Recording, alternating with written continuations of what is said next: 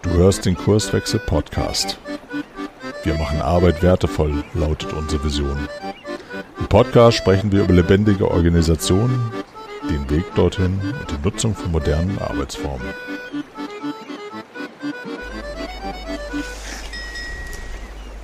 Hallo und herzlich willkommen im Kurswechsel Podcast. Mein Name ist Caroline Habekost und ich bin Kurswechslerin und ich habe heute Besuch eingeladen und zwar Marlin und Marlin hat in der HEC, was ja die Mutterfirma von Kurswechsel ist, ihre Masterarbeit geschrieben und es geht um das Thema Verantwortung und da bin ich natürlich hellhörig geworden und habe gesagt, Mensch, lass uns mal über deine Arbeit sprechen.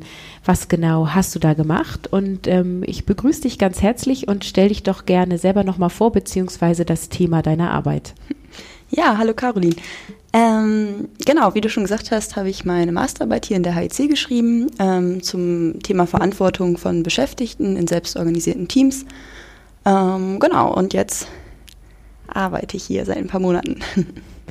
Ja, wie bist du denn auf das Thema deiner Arbeit gekommen, beziehungsweise was war dein Ziel und der Hintergrund der Arbeit? Mm, also ich habe vorher Wirtschaftspsychologie studiert in Bremen und da hatten wir ähm, solche Themen wie Selbstorganisation auch schon im Studium behandelt und das fand ich sehr spannend. Und ähm, weil ich wusste, dass das in der HIC auf jeden Fall auch ein Thema ist und hier gelebt wird, ähm, ja, bin ich dann einfach hier mm, ja, in Kontakt gekommen und wir haben gemeinsam überlegt, ähm, was man daraus machen könnte. Ja, und ähm, bei uns ist es ja so in der HEC, dass wir eine Netzwerkorganisation sind. Das heißt, wir haben Teams, die direkt mit dem Kunden an Markt agieren und äh, wir setzen ja auf ja, agiles Arbeiten. Was verstehst du denn unter Agilität bzw. agiles Arbeiten? Mhm. Ähm, ja, da ist für mich besonders spannend diese, ähm, diese Anpassungsfähigkeit, die, mit, die ich mit Agilität verbinde. Ähm, dass ja gerade in der Arbeitswelt 4.0, in der wir uns ja auch bewegen, ähm, sich alle Umweltfaktoren so rasant ändern können, dass ähm, ja dieses agile, dieses anpassungsfähige einen ganz hohen Nutzen hat, ähm, dass man trotzdem aber ein Ziel hat, dass es nicht ins Chaotische abdriftet ähm, und vor allen Dingen so das damit verbundene Mindset, der Umgang mit Menschen, mit Mitarbeitern. Ähm, ja. ja, und in dem Zuge habe ich auch gleich die Frage, was bedeutet dann für dich Selbstorganisation, wenn wir von selbstorganisierten Teams sprechen? Mhm ja, es ist ja eine theoretische Arbeit, deswegen habe ich da auch ganz klassisch äh, Definitionen rausgesucht. Und ähm, für mich die passendsten waren ähm, alle darauf bezogen, dass man eben keinen Strukturimport hat, also dass ähm, das Team selbst sich die Strukturen ähm, überlegt, dass sich Strukturen erarbeitet werden ähm, und ja, dass sich das System quasi selbst entwickelt, so ganz ähm, theoretisch gesprochen. Mm ja, da kann man auch weiter unterscheiden, dass nicht unbedingt Selbstorganisation agil sein muss. Aber hier im Beispiel der HIC, was ich ja untersucht habe, ähm, würde ich das schon so sehen. Ja, und dann, wir kommen aus dem Definieren gar nicht raus, aber ich glaube, das ist total wichtig, weil äh, du ja eben aus dieser wissenschaftlichen Sicht kommst und ich äh, primär aus der Praxis. Wie ist denn Verantwortung definiert oder gibt es da überhaupt eine einheitliche Definition, die wir verwenden können oder die du für deine Arbeit verwendet hast. Mhm, genau, also da gibt es auch wieder eine ganze Menge von Definitionen. Ähm, was ich verwendet habe, was ich auch in vielen Quellen so gefunden habe, ähm, war die Unterscheidung zwischen der Verantwortung, die man während des Handelns übernimmt, also dass man versucht, ähm, möglichst ähm, moralisch, ethisch wertvoll zu handeln, dass man ähm, das Notwendige, das Richtige tut, dass man versucht, keinen Schaden zu erzeugen. Also dieser, dieser Bereich der Verantwortung. Und auf der anderen Seite steht ähm, das zur Verantwortung gezogen werden, also eher im Nachhinein, im Anschluss an die Handlung. Das sind ähm, ja die zwei Perspektiven auf Verantwortung, die ich auch in der, äh, in der Arbeit hauptsächlich behandelt habe. Da gibt es noch mehr Autoren, die sich dann genau auf diesen Unterschied auch beziehen. Ja, in meiner Arbeit ist immer wieder so das Thema, wollen denn eigentlich Menschen Verantwortung übernehmen oder liegt es dem Menschen zugrunde, ähm, Verantwortung zu übernehmen? Und deswegen ist meine Frage an dich, welche Voraussetzungen gibt es denn, damit ein Mensch Verantwortung, also insbesondere im beruflichen Kontext übernimmt? Ist das eine Frage des Know-hows? Sind das eher Social Skills? Was sind so die Voraussetzungen dafür? Mhm. Ja, was du da ansprichst, ist vielleicht ähm, unter Verantwortungsbewusstsein zusammenzufassen, wenn man möchte. Also ähm, so eine grundlegende intrinsische Motivation dazu, ähm, Verantwortung zu übernehmen, die natürlich ganz, ganz viele Faktoren hat, warum sich die bei manchen Menschen mehr, bei manchen Menschen anders vielleicht auch entwickelt. Ähm, da schaut man auch gerne in die Pädagogik, ähm, spricht von einer Primärsozialisierung vielleicht. Ähm, ja, da gibt es auch ohne Ende, zum Beispiel in Richtung Moralentwicklung, ähm, gibt es Theorien Richtung, ähm, wenn man sich ganz klassisch Freud anguckt, Strukturmodell der Psyche, da hat man dann das Über-Ich, das sich entwickelt, ähm, was äh, alles Gelernte, alle Eindrücke, die man von der Erziehung hat, von ähm, der Ausbildung vielleicht, vom Arbeitskontext auch, ähm, was man so mh, mm, ja, irgendwann als Grundeinstellung verinnerlicht hat. Ähm, das kann man vielleicht als Verantwortungsbewusstsein zusammenfassen ähm, was ja bei jedem Menschen einfach unterschiedlich ist, wie du ja auch schon gesagt hast. Ähm, aber so per se würde ich sagen, liegt es bei den allermeisten Menschen erstmal zugrunde, dass ähm, Verantwortung gerne übernommen wird, wenn es halt auch als etwas Positives erlernt worden ist. Okay, das sind gute Nachrichten für mich und meine Arbeit. Das heißt, ich muss nur den Rahmen stecken oder das ist das, was ich daraus nehme oder in den Praxisbezug setze, wenn ich ein, ein Thema habe, das den Mitarbeiter, die Mitarbeiterin ja gut findet, irgendwie darauf einzahlen möchte und ich den Rahmen schaffe, dann ist der Mensch grundsätzlich erstmal bereit, Verantwortung zu übernehmen oder macht es sogar gerne. Mhm, genau, also wenn man davon ausgeht, dass wir einen Menschen haben, der da auch in der Vergangenheit positive Erfahrungen mitgemacht hat, ähm, und man den in einen Rahmen setzt, wo er sicher agieren kann, wo man vielleicht eine gute Fehlerpolitik fährt, ähm, wo auch die Erwartungen innerhalb des Teams oder vom Kunden oder von der Geschäftsführung und so weiter ähm, auch eher förderlich sind als dieses, ähm, diesen Aspekt der Verantwortung, den ich gerade angesprochen habe, mit diesem im Nachhinein wird ganz kritisch geschaut, ob da jemand ähm, richtig oder falsch gehandelt hat. Mhm. Genau, also diesen Rahmen muss man dann passend stecken. Ja, das sind schon ganz schön viele Sachen, damit es passt. Aber wir gehen jetzt mal von diesem Idealzustand aus und sind denn dann diese Mitarbeiter motivierter, wenn sie diese Verantwortung übernehmen? Mhm. Also ich habe ja zusätzlich zu dem theoretischen Teil meiner Arbeit auch hier in der HEC Gruppendiskussionen geführt zu dem Thema. Und ähm, die Ergebnisse aus diesen Gruppendiskussionen lassen das auf jeden Fall vermuten, würde ich sagen.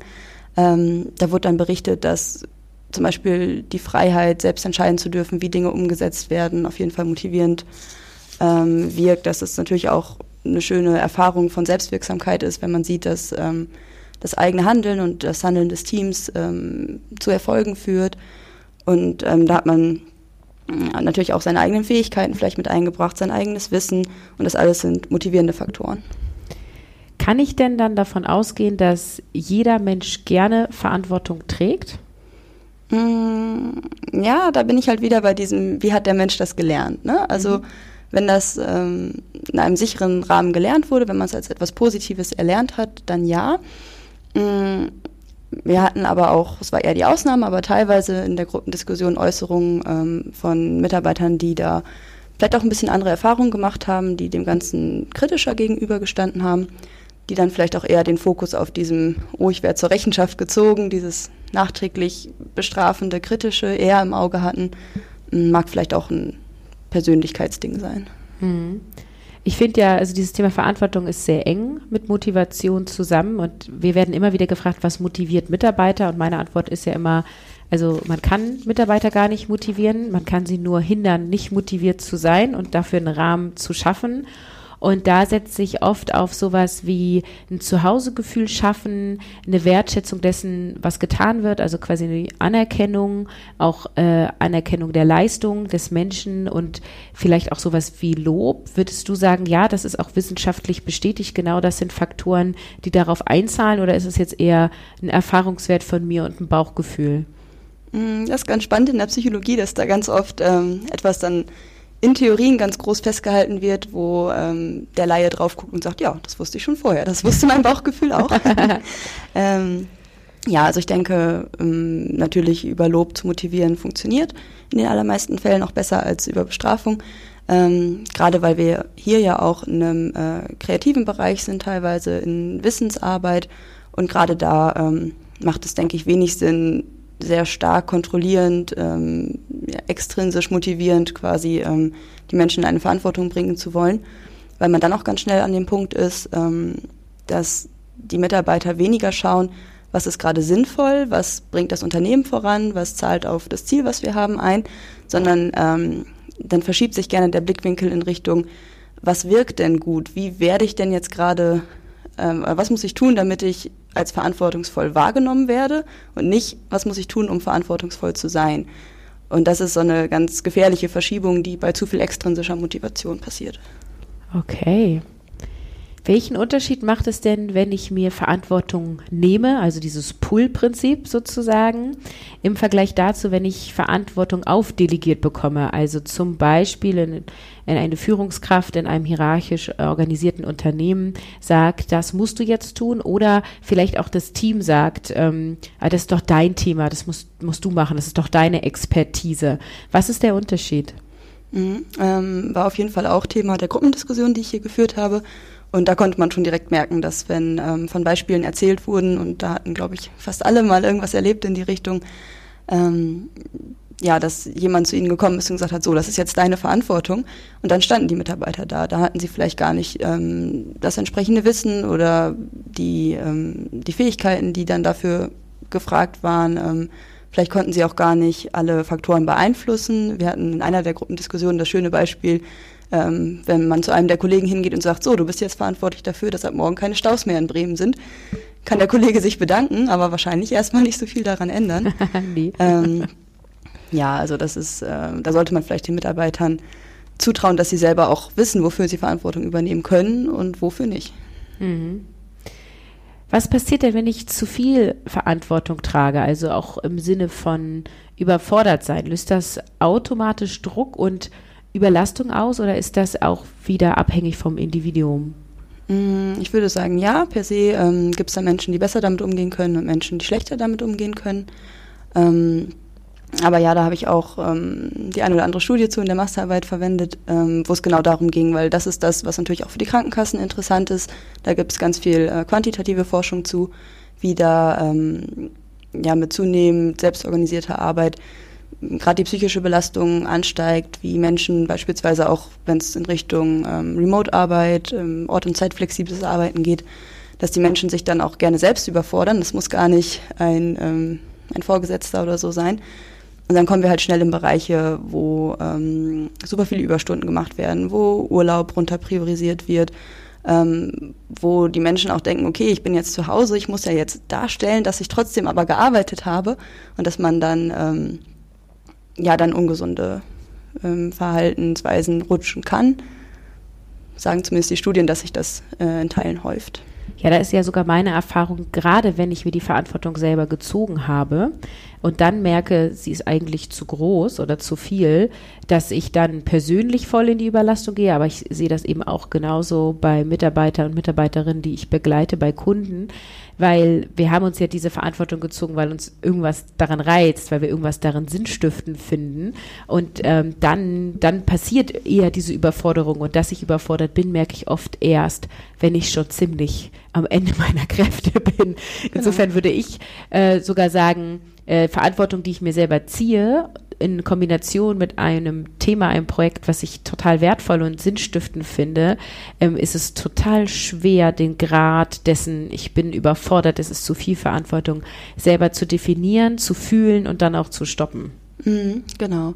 Ähm, da ist dann vielleicht doch die Führung, wie auch immer sie aussieht, ähm, gefragt, die Mitarbeiter darin auch zu unterstützen. Also wenn der Weg dahin geht, dass man ähm, ja immer selbstorganisierter arbeitet, dann kann man ja nicht erwarten, dass die Mitarbeiter das von heute auf morgen können, wenn sie es vorher nie gemacht haben.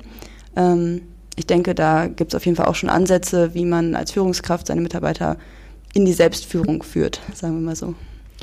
Ja, das ist ganz spannend. Also wenn wir eben ein selbstorganisiertes Team haben, äh, wer kann das dann da übernehmen? Ne? Also das trägt so ein bisschen auch zu der Frage, wer sollte welche Verantwortung tragen. Und ich glaube, da gibt es keine einheitliche Antwort, kein, kein Rezept zu. Ne? Also man könnte zum Beispiel im Scrum-Kontext sagen, vielleicht kann der Scrum Master auf sowas achten, aber ich würde niemals sagen, die Verantwortung liegt beim Scrum Master, dass er guckt, dass sich keiner überlastet. Mhm. Das, das können wir auch nicht erwarten, oder? Ja, also da kann man vielleicht die Rahmenbedingungen setzen und ähm, coachend, wie auch immer, zur Seite stehen. Ähm, ich denke auch, dass das Team sich da ein ganzes Stück weit gegenseitig unterstützt. Also innerhalb des Teams kann Unterstützung passieren. Ähm, aber ja, das sind auch Lernprozesse und wie gesagt, das kann man vielleicht nicht ab dem ersten Tag erwarten. Ja, was ich da auch nochmal wichtig finde, ist auch die, also wer wie im Team führt, ne, hat oft ja auch wenig mit dem zu tun, was auf dem Papier steht. Also oft sind es ja indirekte Leader, ähm, weil die von ihren Charakteren irgendwie führend sind oder ähm, weil sie vom Charakter her recht starke Persönlichkeiten sind oder so. Das heißt, selbst wenn man so Verantwortung so aufteilen würde, ähm, heißt es nicht, dass es dann nachher so gelebt wird. Und deswegen hat es dann für mich wieder in der Theorie zumindest keine Killer-Relevanz für die Praxis. So. Hm, ja, das ist natürlich auch ein spannender Spagat zwischen dem, was man ähm, in der Theorie aufgeschrieben hat und dem, wie es dann in der Praxis aussieht. Ja, kann ich denn als Führungskraft, und äh, da denke ich auch eher im, im hierarchischen organisierten Unternehmen, ähm, kann ich denn da beeinflussen, wie viel Verantwortung meine Mitarbeiter tragen? Also im Sinne von, äh, das ist freiwillig, dass sie die übernehmen, weil wir das ist ja, glaube ich, also fühlt sich besser an, wenn die Leute sich die Verantwortung selber nehmen. Äh, es soll freiwillig sein, aber es soll eben auch nicht zu viel sein. Also wie könnte ich dahingehend als Führungskraft ja beeinflussen, klingt so manipulativ, ich sag mal lenken. Mhm. Ähm, ja, ich weiß ehrlich gesagt auch nicht so genau, wie man ähm, das dann in der Praxis umsetzt. Ich denke mal, indem man vor Ort ist, indem man die Leute ähm, beobachtet, in engen Austausch steht, schaut, wie es ihnen damit geht. Ähm, Gerade bei Scrum Frameworks haben wir ja auch Möglichkeiten wie die Retrospektive beispielsweise, ähm, wo genau sowas dann bestenfalls zur Sprache kommt, was ja aber auch ein Vertrauensverhältnis voraussetzt.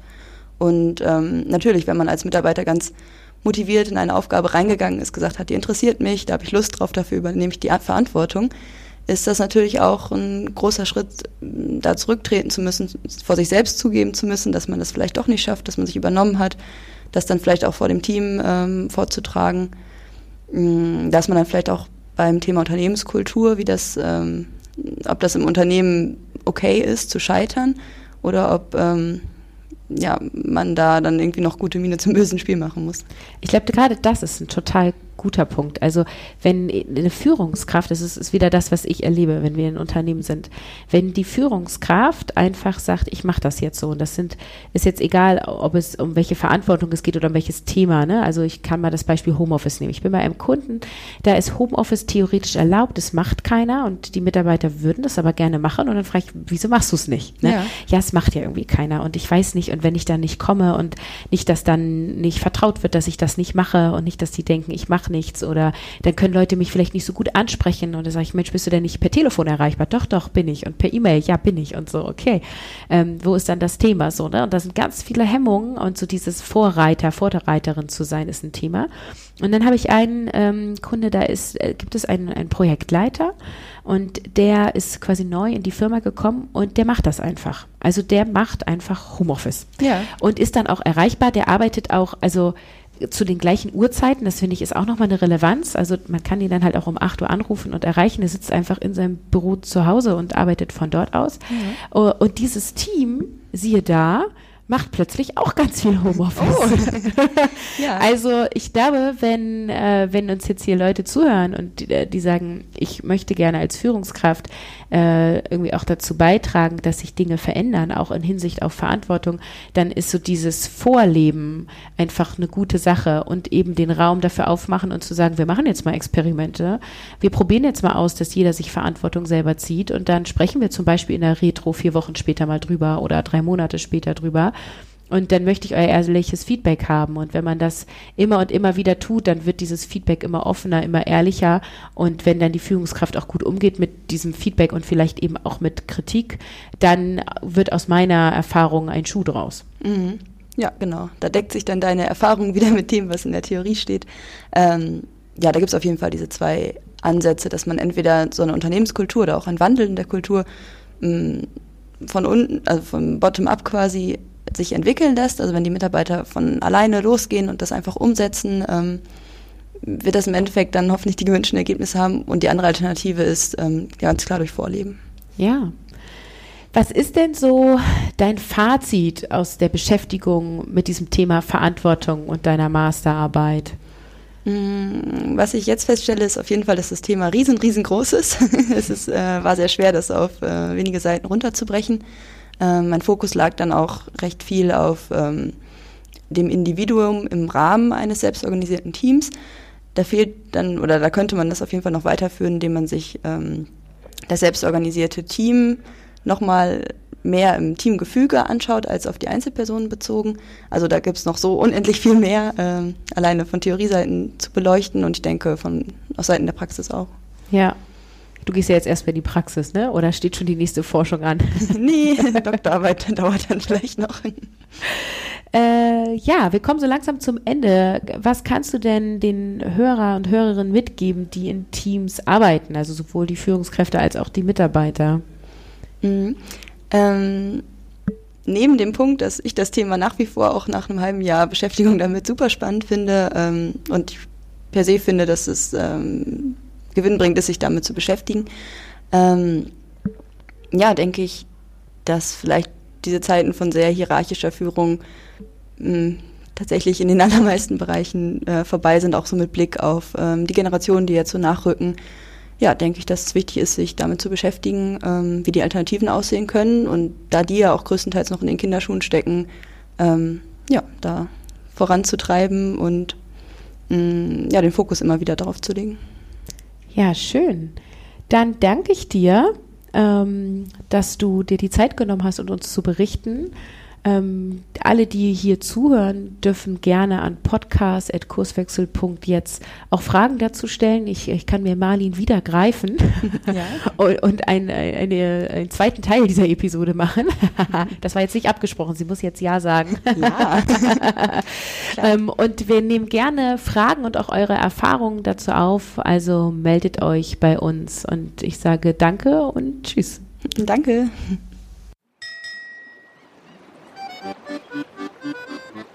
Folge uns auch auf Twitter unter @kurswechsler und diskutiere mit uns über agile Themen.